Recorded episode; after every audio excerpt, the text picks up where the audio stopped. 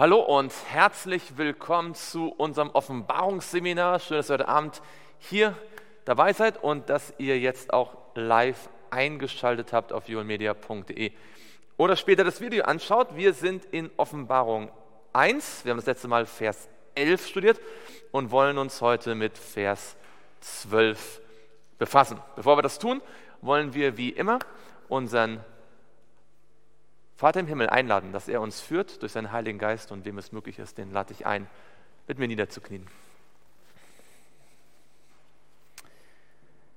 Lieber Vater im Himmel, wir möchten dir von Herzen Dank sagen für den heutigen Tag, für alles, was du uns geschenkt hast, für allen Segen, für alles, was wir aus deiner Hand nehmen dürfen. Und Herr, wir möchten dich jetzt bitten, dass du mit deinem Heiligen Geist zu unseren Herzen sprichst dass du unser Lehrer bist und dass wir aus dem, was wir lesen, Kraft und Hoffnung und Trost schöpfen können für unseren Alltag.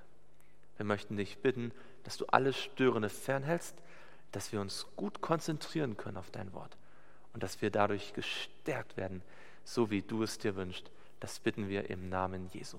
Amen. Schlagt mit mir auf, Offenbarung Kapitel 1 und dort Vers 12. Offenbarung Kapitel 1 und dort Vers 12. Wir erinnern uns kurz, was wir das letzte Mal gesehen haben. Johannes ist auf Patmos und er hat eine, er hört eine Stimme. Er war im Geist sagt die Bibel. Und ihr wisst vielleicht noch, an welchem Tag das war. An welchem Tag war er im Geist? Sagt er explizit, er war am Tag des Herrn. Und das bezieht sich auf den Sabbat. Ja, am Sabbat hat er eine, eine Reihe von Visionen. So äh, scheint es der Fall zu sein, alle dem wahrscheinlich alle an dem gleichen Tag. Wie auch immer, er hört eine Stimme hinter sich. Und wie wird diese Stimme charakterisiert? Diese Stimme ist wie? Sie ist überraschend, genau. Sie kommt hinter ihm, ja. Er, er hat sie nicht kommen sehen und wird, wird sie beschrieben? Bestimmend.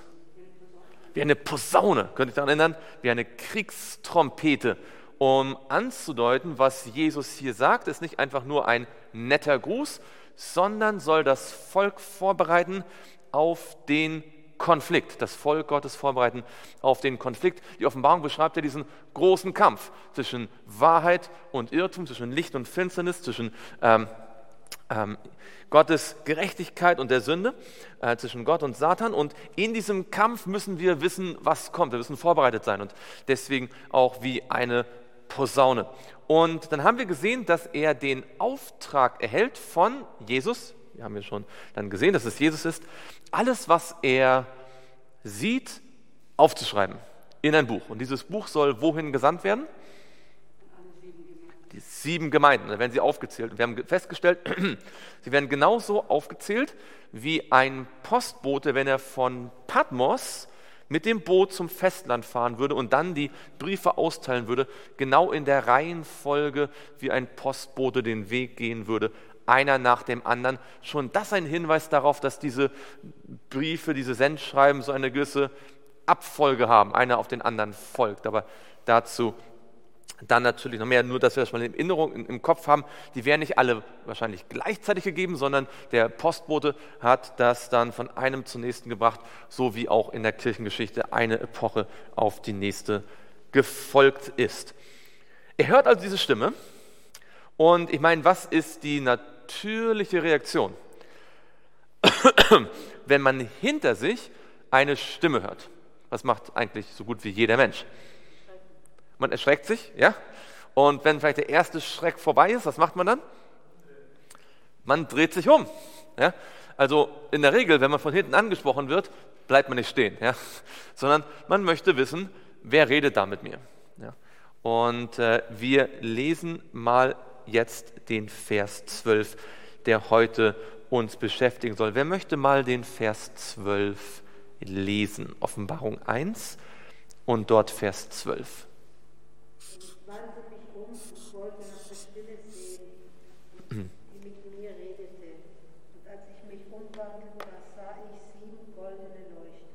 Ganz genau. Also er dreht sich um. Ja? Wir wissen nicht ganz genau, ob er sich jetzt umdreht, um überhaupt herauszufinden, wer mit ihm spricht. Wahrscheinlich hat er schon an der Stimme erkannt, wer es ist. Ja? Und trotzdem möchte er natürlich umdrehen und, und ihn sehen. Und äh, vielleicht war er sich auch nicht ganz sicher, wir wissen es vielleicht nicht so genau. Aber er dreht sich um und ähm, jetzt, was würdet ihr oder was hätte man erwartet, wenn man den Vers jetzt nicht schon kennen würde? Äh, man sieht in Vers 11, Jesus spricht zu ihm und er dreht sich um. Was würde man erwarten, was er als erstes sieht? Man würde Jesus erwarten, oder? Das wäre die no no normale Reaktion. Wir wissen schon, dass es Jesus ist, nicht wahr? Wir haben das studiert. Er, er redet mit Johannes, Johannes dreht sich um und wir würden erwarten, das Erste, was er sieht, ist Jesus. Aber interessanterweise ist das Erste, was er sieht, was? Er sieht sieben Leuchter und dann erst im nächsten Vers, da werden wir dann das nächste Mal drauf kommen, und mitten unter den sieben Leuchten, Leuchtern einen, der einem Sohn des Menschen gleich. Erst, er sieht erst die Leuchter und dann inmitten der Leuchte sieht er Jesus. Das ist kein Zufall.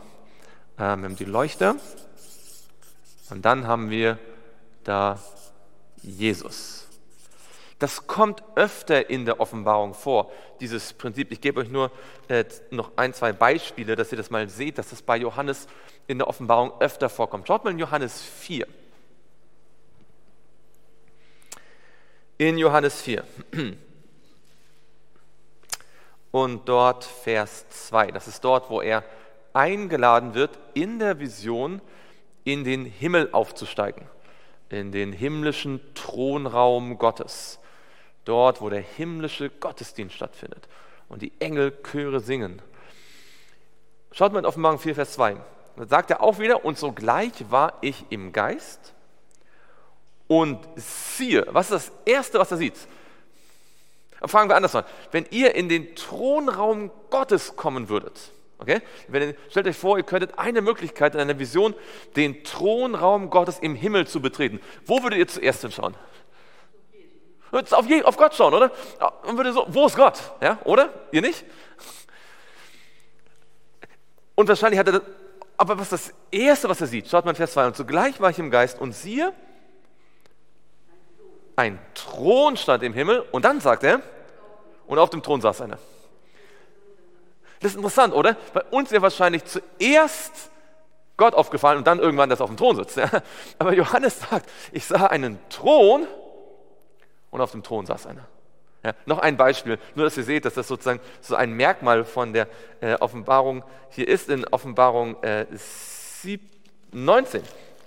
Offenbarung 19. Da geht es um, in Offenbarung 19 ab Vers 11 um die Wiederkunft von Jesus. Und sagt ihr mir, wer ist die Hauptperson bei der Wiederkunft Jesu? Jesus, es geht um Jesus, oder? Bei der Wiederkunft Jesu dreht sich alles um Jesus. Und hier hat Johannes, äh, hat er mehrmals die Gelegenheit, ähm, Ausschnitte oder Bilder der Wiederkunft zu sehen. Und hier sieht er in einer Vision auch wieder etwas über die Wiederkunft und schaut mal, was er sagt. In Offenbarung 19 und dort Vers 11. Und ich sah den Himmel geöffnet und siehe, ein weißes Pferd und der darauf saß heißt der Treue und der Wahrhaftige und der Gerecht und in Gerechtigkeit richtet und kämpft. Das ist Jesus. Ja? Aber er sieht wieder zuerst das Pferd und dann sieht er Jesus auf dem Pferd. Also das könnt ihr, oh, ein, ein Beispiel können wir noch nehmen in Offenbarung 14, Vers 14. Offenbarung 14, Vers 14 ist auch die Wiederkunft. Ja? Also nur damit ihr nicht den Eindruck bekommt, das ist Zufall. Ja? In Offenbarung 14 und dort Vers 14 heißt es, und ich sah und geht wieder um die Wiederkunft und ich sah und siehe eine weiße Wolke. Und auf der Wolke saß einer, der glich einem Sohn des Menschen. Er hat auf seinem Haupt eine goldene Krone und in seiner Hand eine scharfe Sichel. Also, das heißt nicht, dass Jesus hier weniger wichtig wäre, aber es führt natürlich dazu, dass das, was jetzt zuerst genannt wird, besonders betont wird, oder?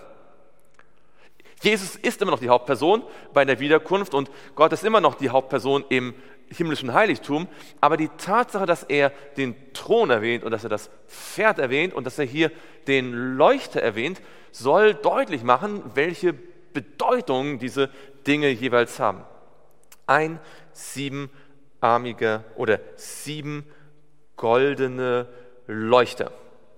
Nun müssen wir uns natürlich die Frage stellen, was soll das eigentlich bedeuten? Sieben goldene Leuchter. Das waren nicht Kerzen, ja so, so Wachskerzen im heutigen Sinne, die ähm, hat man erst äh, später erfunden. Das sind wahrscheinlich äh, so aus Metall oder so Ständer gewesen und obendrauf so Öllämpchen. Ja. Was sollen diese sieben Leuchter aus Gold, das ist eine goldene Leuchter sogar, stimmt ja, diese sieben goldenen Leuchter, was sollen die ausdrücken, was sollen die symbolisieren? Könnt ihr in der Bibel da einen Vers finden, vielleicht sogar eine Offenbarung, der sagt, was diese Leuchter darstellen? Genau, in welchem Vers steht das? In Vers 20, ja, das ist das Tolle. Manchmal in der Offenbarung gibt es noch im selben Kapitel eine Erläuterung des Symbols. In Vers 20, in Offenbarung 1, Vers 20, das Geheimnis der sieben Sterne, die du in meiner Rechten gesehen hast, und der sieben goldenen Leuchter.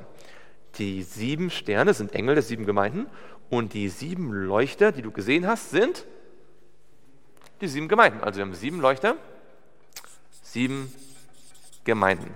Jetzt lasst uns mal kurz nachdenken.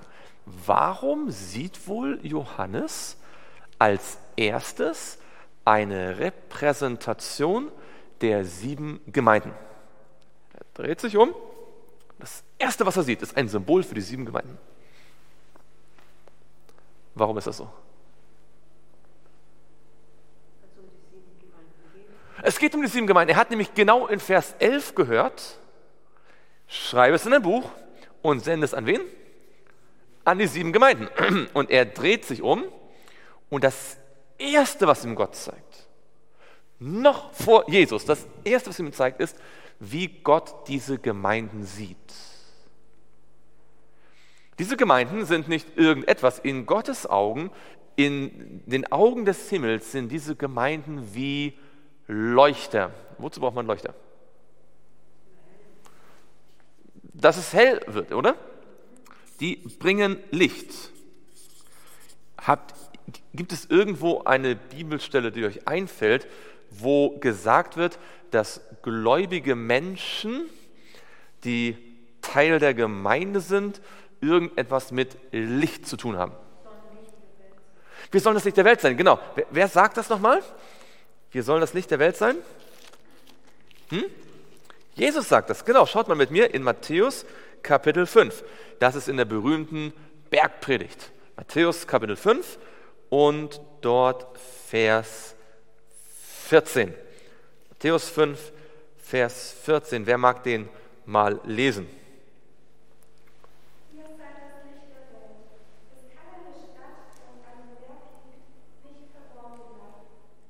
Ganz genau. Er sagt, ihr seid das Licht der Welt. Ihr sollt gesehen werden.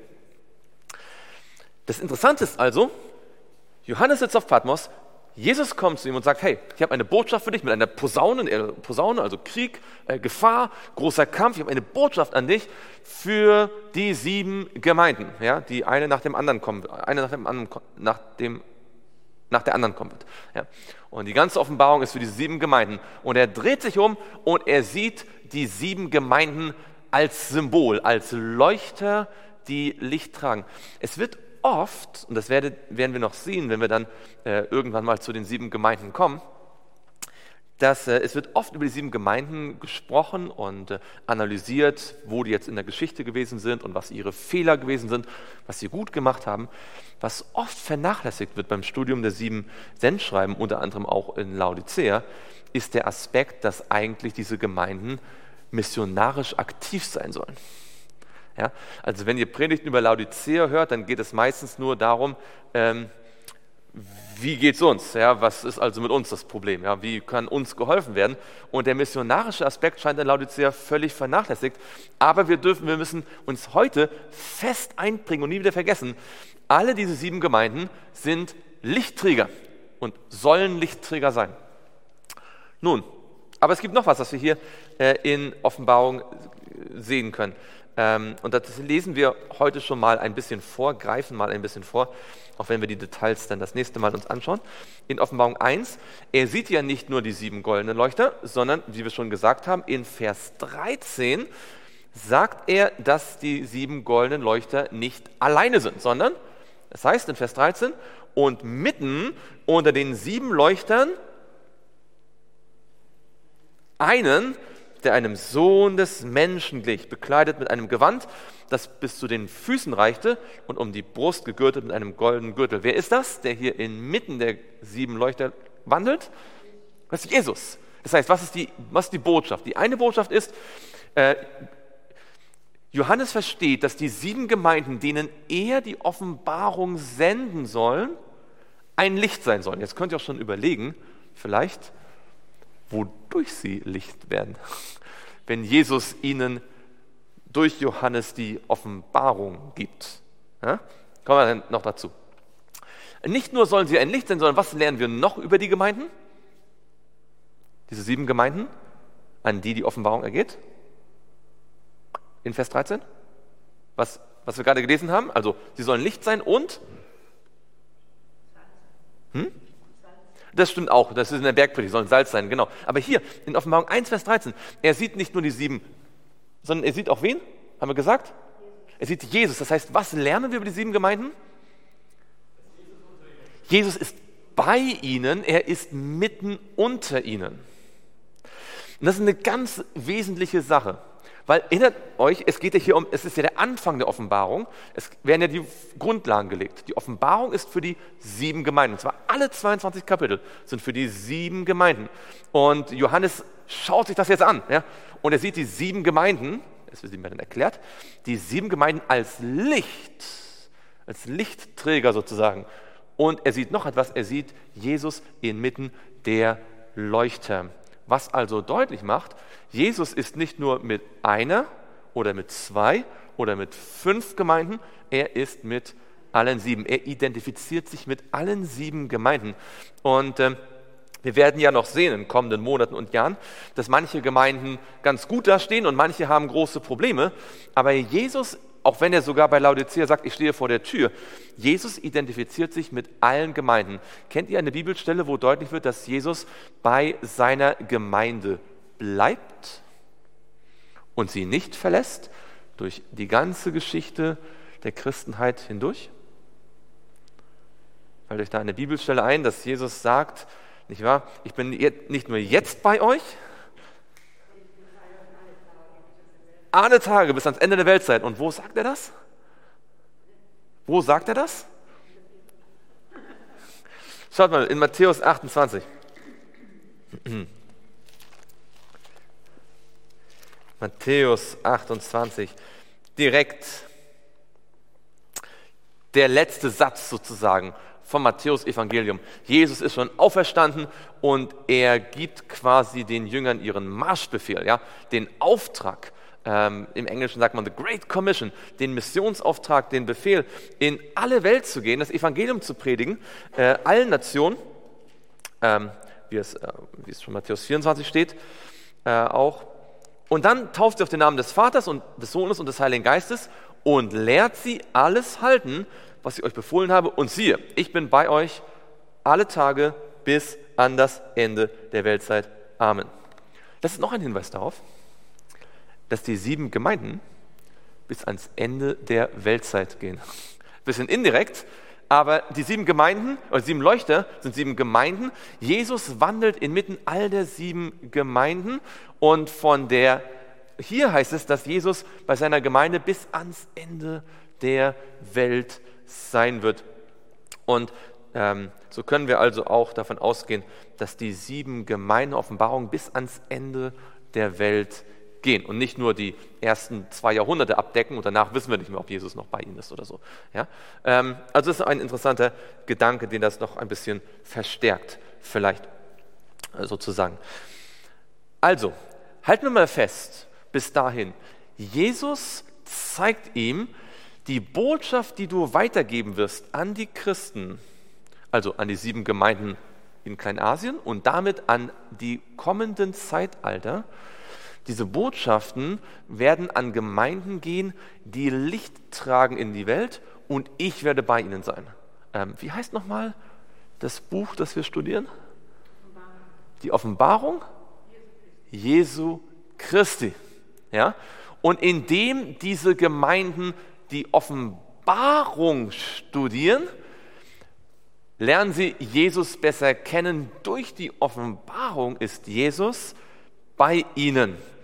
Jetzt kann man natürlich nur so als Fußnote sich die Frage stellen, warum ausgerechnet in der Gemeinde Laodicea Jesus sagt, ich stehe vor der Tür und klopfe an. Könnte es daran liegen, dass gerade in der Gemeinde Laodicea das Studium der Offenbarung ziemlich vernachlässigt worden ist. Vielleicht nicht bei jedem, aber doch bei vielen. Und Jesus deswegen sagen muss, das Buch, das mich offenbart, ist bei euch nicht geschätzt. Ich stehe vor der Tür. Ja, lasst mich rein. Und ähm, das wäre ein interessanter Gedanke, den weiter zu verfolgen. Also die Botschaft der, der, der Offenbarung ist, und das ist interessant, weil gerade bei den Gemeinden äh, neigen wir dazu, im Studium sozusagen äh, das immer nur innergemeindlich zu sehen, ja, was ist los in der Gemeinde. Aber die Hauptbotschaft ist, die Gemeinde befindet sich in einem, in einem Kampf, in einem Krieg ja, mit, der, mit der Finsternis und Jesus ist bei ihnen und sie sollen leuchten. Das ist eigentlich die Hauptidee. Jetzt müssen wir natürlich ein bisschen uns noch anschauen, woher dieses Bild kommt. Das Bild von den sieben Leuchtern. Und vielleicht habt ihr schon eine gute Idee. Ähm, woher kennen wir das Bild von den sieben Leuchtern aus dem Alten Testament? Hm? Ist Sacharja, ganz genau, da kommen wir gleich noch zu. Und hat jemand noch eine Idee? Noch vor Sacharja? In 2. Mose und zwar im Heiligtum. Wir kommen gleich zu Sacharja, auch eine sehr gute Idee. In 2. Mose 25 finden wir die verschiedenen Geräte der Stiftshütte. Und ihr wisst ja, wozu war die Stiftshütte, das Heiligtum da? Wozu hatte das Gott bauen lassen? Ganz genau, damit er dort in ihrer Mitte wohnen kann. Ja? Nicht, dass Gott wohnungslos ist. Ja? Gott wohnt im Himmel und in der, er sagt, in der Höhe und im Heiligtum wohne ich.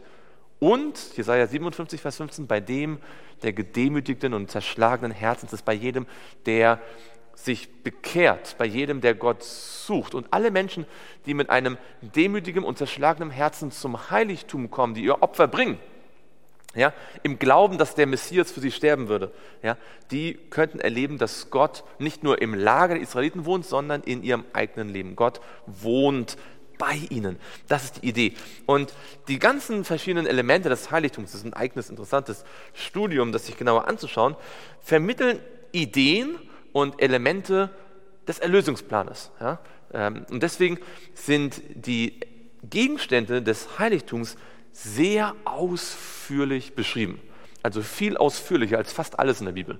Ja, man liest Geschichten von, von den Patriarchen und von den Königen und Propheten und da gibt es so ein paar Details, ja, aber meistens ist das eher so, ja, so, dann doch, also in kurzer, kurzen Kapiteln abgefasst. Aber hier wird in diesen ganzen Kapiteln, da wird jeder Stoff genau erklärt, jeder, jeder Knoten und, und, und, und äh, jeder Winkel, alles wird ganz fein säuberlich äh, beschrieben. Und zwar nicht nur bei der Stiftshütte, sondern später auch äh, beim Salomonischen Tempel. Ja, und dann noch mal beim Tempel in Hesekiel. Und ich glaube persönlich, ich und auch wahrscheinlich wir alle, haben noch uns zu wenig beschäftigt mit den Elementen des Heiligtums. Ich glaube, da gibt es noch manche Dinge zu entdecken, von denen wir jetzt... Hm? Die Farben, genau, von denen wir jetzt vielleicht noch gar nicht mal alles äh, so vollständig verstehen. Aber wir wollen jetzt anschauen den goldenen Leuchter und zwar in Vers 37. Es gab in der Stiftshütte wie viele Leuchter? Ja, das stimmt. Lesen wir Vers 37, 2. Mose 25, Vers 37. Und du sollst seine sieben Lampen machen und man soll seine Lampen aufsteigend anordnen, damit sie das vor ihm liegt erleuchten. Es gab also sieben Lampen. Aber wie viele Leuchter gab es? Einen. Es gab einen Leuchter, der hatte sieben Arme. Deswegen nennt man auch ihn den siebenarmigen Leuchter. Das war ein Leuchter und obendrauf waren dann diese sieben Lampen. Übrigens nur ganz nebenbei, wisst ihr zufällig, wie viele äh, Leuchter es im Salomonischen Tempel gab? Im Salomonischen Tempel gab es zehn Leuchter, ja, weil im Tempel von Salomo dann alles sehr viel größer ist. Ja, da gibt es dann auch mehr Schaubrottische und, und da ist alles äh, größer dimensioniert. Aber heute nicht unser Thema, nur mal so interessant. Ich habe für mich persönlich entdeckt, man kennt noch relativ gut die Stiftshütte und kennt sich da gut aus mit den, aber so mit dem Tempel in Salomo und vor allem dann mit dem Tempel in Hesekiel hat man sich oft nicht so gut befasst und das äh, ist vielleicht auch noch mal eine Anregung, das zu studieren. Aber wir haben also einen Leuchter mit sieben Lampen. Und was wird hier über diese sieben Lampen in Vers 37 gesagt? Was wird äh, von ihnen äh, hier gesagt in Vers 37? 2. Mose 25, äh, 35, äh, 25, Vers 37. Was wird gesagt? Genau, die sind also, das ist so ein bisschen schwierig zu verstehen, ist nicht ganz klar, was das bedeutet, aber sie sind nicht alle irgendwie gleich, sondern sie steigen irgendwie auf. Ja? Also manche denken, dass es sozusagen so eine Art, naja, also dass vielleicht einer in der Mitte war und dann waren die anderen halt kleiner oder so, dass es so aufsteigend war. Man könnte sich auch vorstellen, dass es vielleicht irgendwie so größer wurde. Ja? Äh, aber das ist auf jeden Fall so die Idee eines Voranschreitens, auf welche Form auch immer. Ja? Kann man jetzt sich darüber streiten. Aber die Idee ist, die sind nicht alle gleich, sondern das schreitet ein zum nächsten. Und das verstärkt wieder unsere Idee, dass auch die sieben Gemeinden nicht einfach alle parallel zueinander sind, sondern dass es da eine gewisse Entwicklung gibt, ein, auf eine Aufeinanderfolge, ähm, die sich dann in der Kirchengeschichte auch zeigt. Also das ist eine Sache, sollen aufsteigend angeordnet sein. Und was sollen sie noch tun? Ganz offensichtlich. Und zwar, was sollen sie erleuchten? Interessant, was sollen sie erleuchten? Das ist vielleicht erstmal selbstverständlich, aber ist wichtig, weil es steht hier. Was sollen sie erleuchten? D das stimmt, aber erstmal der, der, der Leuchter selbst in der Stiftshütte, was soll der erleuchten? Das, was vor ihm liegt, das ist selbstverständlich, was auch sonst nicht. Das ist wichtig. Der, der Leuchter soll erleuchten, das, was vor ihm liegt, denn dazu ist er da.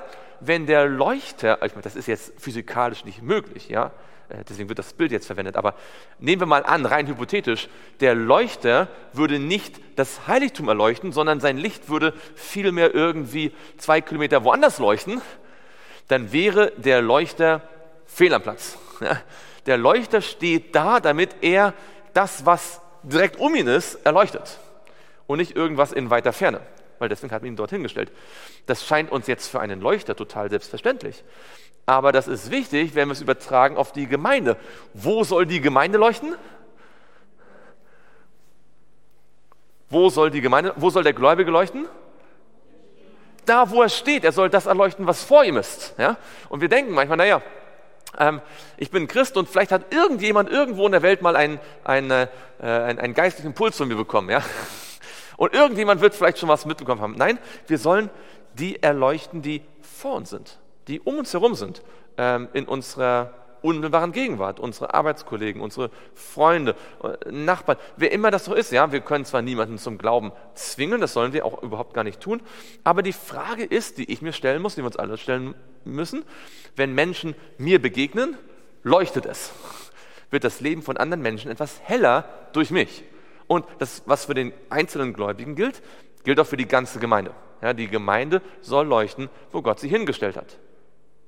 Und nicht warten, dass sie irgendwann später irgendwo mal leuchtet, sondern dort, wo Gott sie hingestellt hat. Das ist eine ganz selbstverständliche Sache. Und ähm, das sieht man auch in Aussagen, die Jesus gemacht hat im Lukas-Evangelium. In Lukas Kapitel 8, da macht er diesen Punkt. Und der ist ja eigentlich so selbstverständlich, dass äh, man wahrscheinlich die Engel sich wundern, dass er für uns Gemeinden manchmal nicht so selbstverständlich ist. In Lukas Kapitel 8 und dort Vers 16. Lukas 8 und dort Vers 16. Das ist das erste Wort. In Lukas 8, Vers 16. Hm? Niemand. Und was heißt niemand? Niemand. Keiner. Ohne Ausnahme. Niemand aber der ein Licht anzündet, bedeckt es mit einem Gefäß. Warum würde das niemand tun? Warum tut niemand das ähm, Licht, das er anzündet, mit einem Gefäß bedecken? Hm? Dann geht es wieder aus, oder? Okay. Lesen weiter.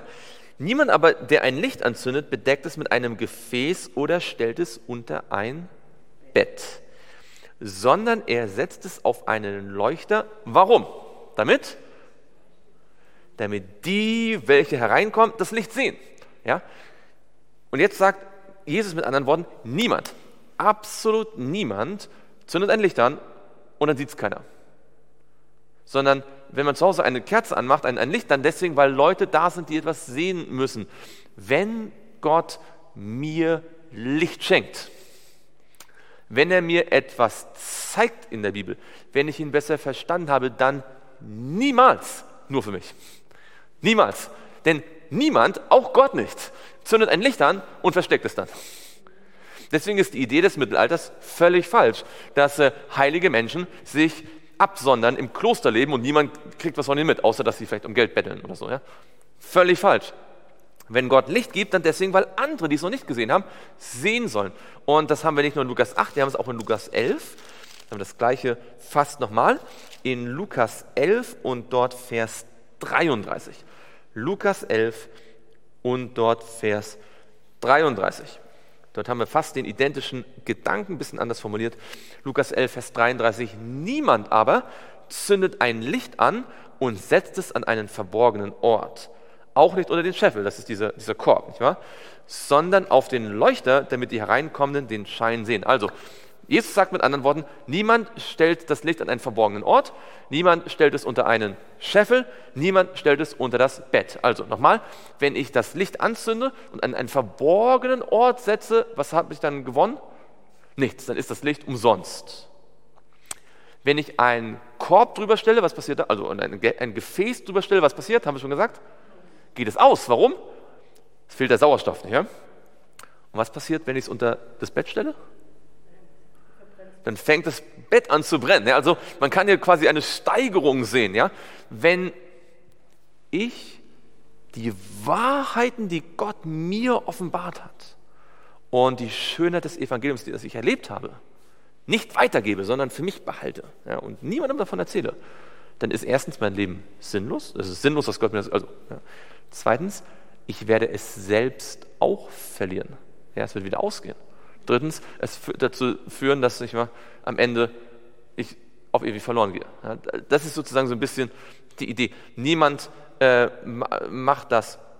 Gott zündet niemals ein Licht an, ähm, um es dann zu verstecken. Gott gründet keine Gemeinde, ohne ihnen den Auftrag zu geben, zu leuchten in der Welt. Und zu jeder Zeit hat Gott seine Gemeinde gehabt, von der er sich gewünscht hat, dass ihr Licht leuchtet. Und wir werden sehen, ein Hauptthema eigentlich, obwohl das oft nicht so im Detail äh, wahrgenommen wird, ist, wie die einzelnen Gemeinden ihren Missionsauftrag ausfüllen.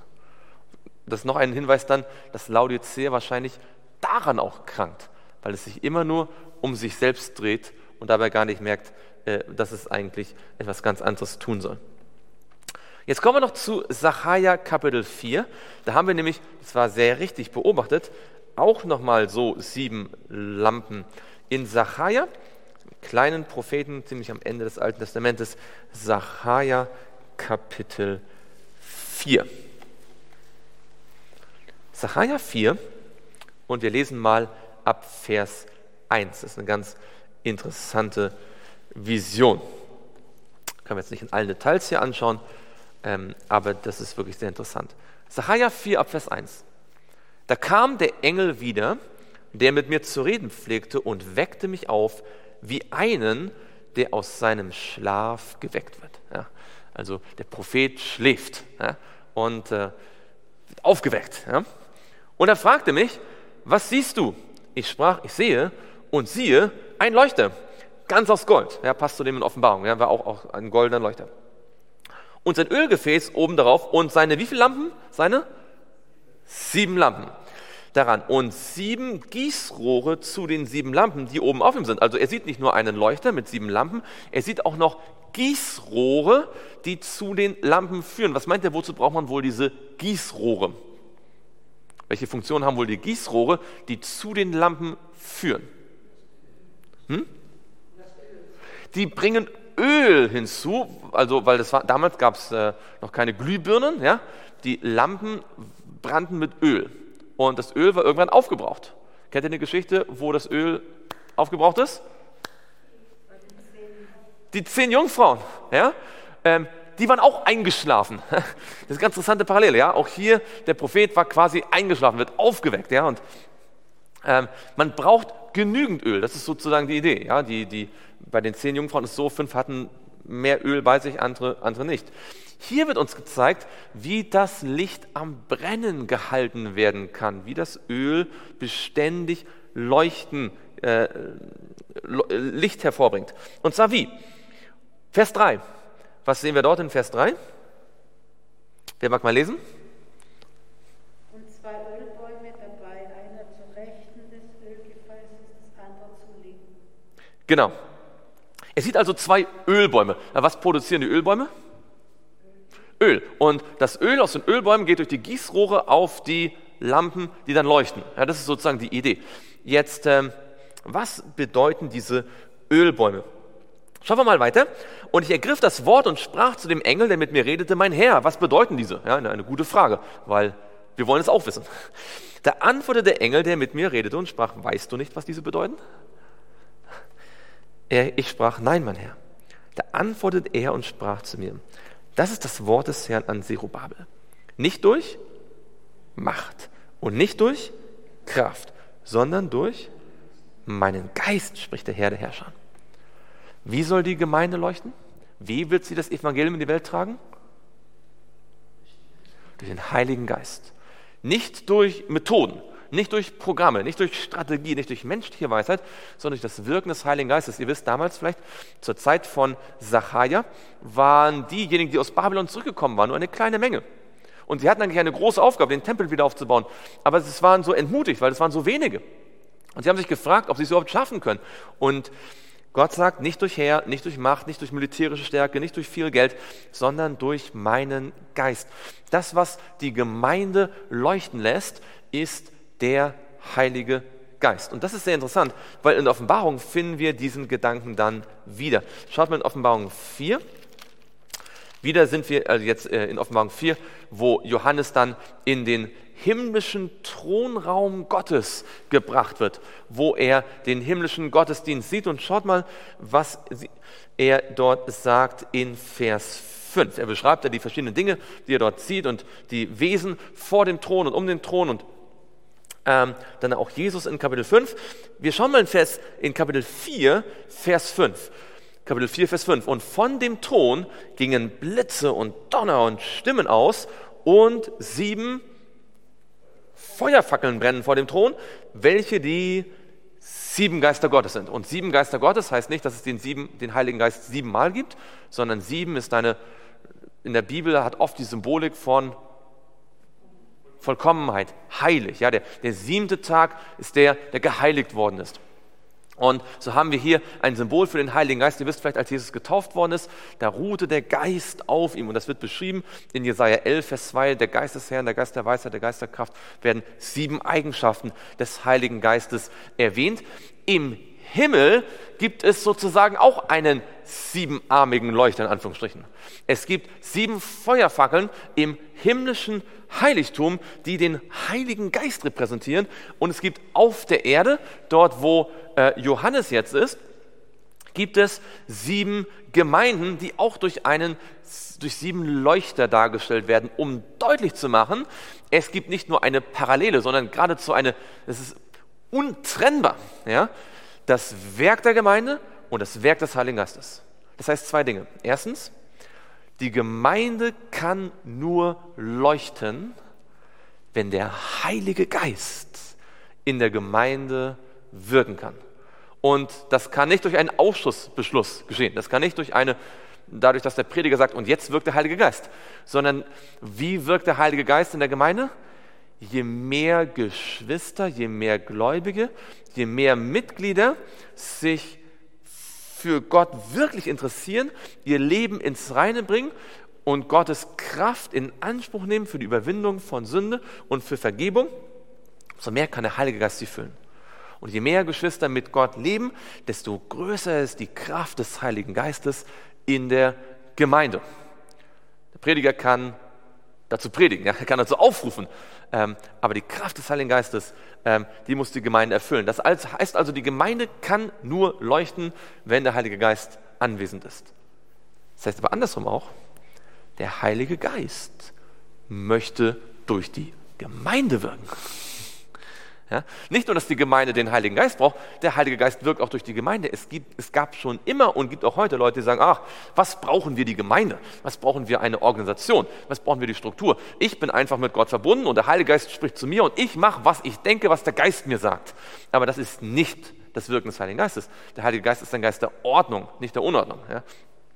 Ähm, Gottes Geist möchte die Welt erreichen, nicht durch Einzelne, die jeder individuell so vor sich herlaufen und sagen, Gott hat mir gesagt und ich denke, ich muss jetzt das hier verkündigen, sondern Gottes Geist wirkt durch seine organisierte Gemeinde ja, in jedem Zeitalter. Manchmal stark organisiert, weil in Freiheit lebend, manchmal ein bisschen mehr zurückgezogen, weil schwer verfolgt, aber Gemeindeorganisation hat es schon immer gegeben und wird es immer geben. Der Heilige Geist wirkt nicht neben der Struktur und äh, um die Struktur herum, sondern mit der Gemeindestruktur, auch wenn die, wie in Laodicea, zu wünschen übrig lässt. Ja? Und das dürfen wir niemals vergessen. Der Satan schafft es, diese beiden Dinge oft auseinander zu dividieren, indem er nämlich den Geschwistern oder indem er zum einen Leute dazu bringt, zu glauben, naja, Hauptsache ich bin in der Gemeinde, Hauptsache ich bin Mitglied, ob ich jetzt da wirklich jeden Tag mit Jesus so ganz eng lebe, das ist nicht so wichtig. Ja, Hauptsache ich bin Mitglied, ja, ich glaube, dass Jesus existiert. Und das ist eine tödliche Gefahr, wenn wir das Wirken des Heiligen Geistes im Alltag nicht zulassen. Aber das andere Extrem ist, wenn wir denken, ich brauche einfach nur den Heiligen Geist, ich brauche die Gemeinde nicht. Ja? Nur wenn beides zusammenkommt, dann kann die Gemeinde leuchten. Gemeinde und Heiliger Geist. Jetzt haben wir aber gesehen in Sacharja, wir sind äh, zum Abschluss noch, dass äh, wie viele Ölbäume standen dort? Zwei Ölbäume. Und das ist sehr interessant, dieses Bild. Das wird in der Offenbarung später auch nochmal verwendet. Wir können mal lesen in Offenbarung 11 und dort ab Vers 3. Offenbarung Kapitel 11 und dort Vers 3. Offenbarung 11 und dort ab Vers 3. Und ich will meinen zwei Zeugen geben, dass sie Weissagen werden, 1260 Tage lang, bekleidet mit Sacktuch. Das sind die zwei Ölbäume und die zwei Leuchter, die vor dem Gott der Erde stehen. Wer sind diese beiden Zeugen, die Weissagen und die das Öl geben, ja? Genau, das ist das, das ist letztendlich die Bibel, das Alte und das Neue Testament, die beiden Zeugen für Jesus, die beiden Zeugen für das Wirken des Heiligen Geistes. Denn wer hat das Alte und das Neue Testament inspiriert? Der Heilige Geist. So wie aus den Ölbäumen das Öl rauskommt, so spricht der Heilige Geist nicht unbedingt durch Eindrücke, ja, und ah, oh, ich habe jetzt den Eindruck gehabt, der Heilige Geist hat mir, zum, das, das kann auch schon mal sein, aber das sollte man immer prüfen an der Bibel. Aber eins ist sicher, aus der Bibel spricht der Heilige Geist. Wenn ich mir wirklich die Bibel zu Herzen nehme, dann spricht der Geist zu mir. Wenn ich Öl haben will, muss ich zum Ölbaum gehen. Wenn ich Heiligen Geist haben möchte, wenn ich mit dem Heiligen Geist erfüllt sein möchte, muss ich zur Bibel. Und das Kuriose, das, das Traurige ist, es gibt so viele Christen, die sich wenig um die Bibel scheren, die glauben, wenn sie nur viel geistliche Musik hören, also vermeintlich geistliche Musik, ja, oder irgendwie vom Geiste irgendwie so, also so irgendwelche Veranstaltungen besuchen, wo der Geist auf sie fällt, dass dadurch der Geist kommt. Der Heilige Geist kommt in unsere Lampe durch die beiden Zeugen, ja, durch die beiden Zeugen ähm, die beiden Ölbäume. Dadurch kommt der, das Öl in unser Leben. Und das bedeutet, dass der Heilige Geist wie in der Gemeinde zu, die Gemeinde zum Leuchten bringt, indem die Gemeinde das Wort Gottes hochhält. Das ganze Wort Gottes ohne Abstriche und ohne Zusätze. Wer das Wort Gottes komplett hochhält und nichts davon wegnimmt und nichts hinzufügt, der lässt Gottes Heiligen Geist leuchten. Was sagt die Bibel im Psalm 119, Vers 105? Psalm 119, Vers 105.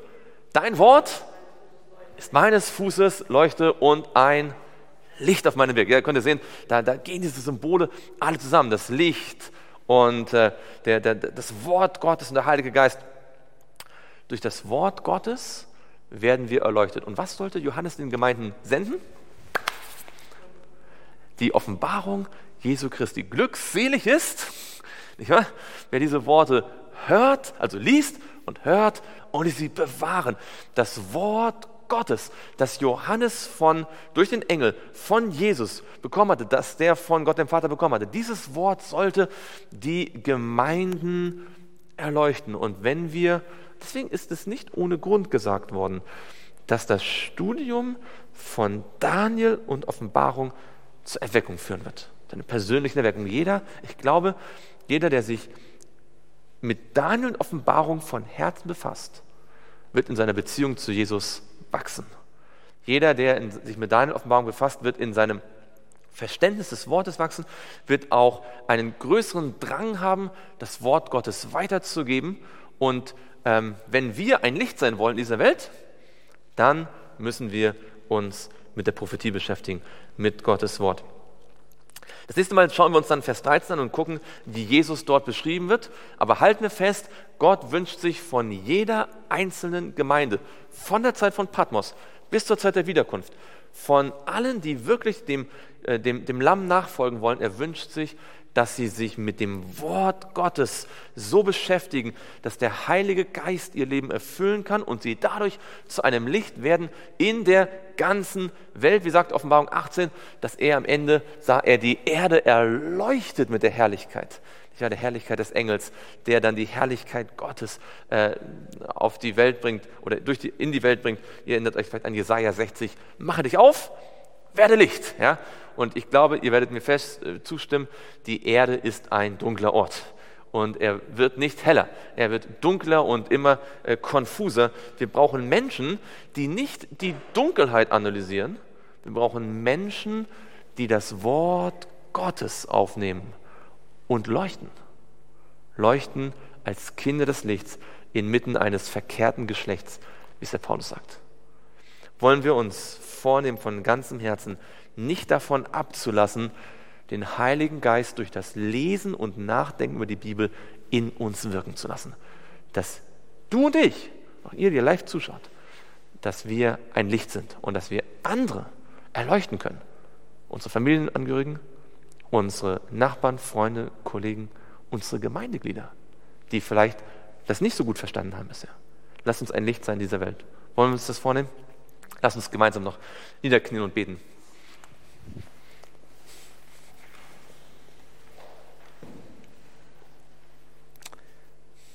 Lieber Vater im Himmel, ich möchte dir wirklich von ganzem Herzen Dank sagen, dass du mit deinem Heiligen Geist in unseren Herzen wirkst, dass wir dein Wort verstehen können und dass du uns zeigst, worauf es ankommt in dieser Zeit.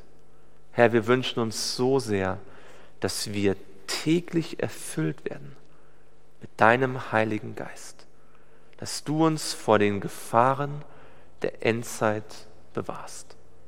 Herr, lass uns ein Licht sein. Für Menschen um uns herum, lass uns leuchten, wo immer du uns hingestellt hast. Das bitten wir im Namen Jesu. Amen.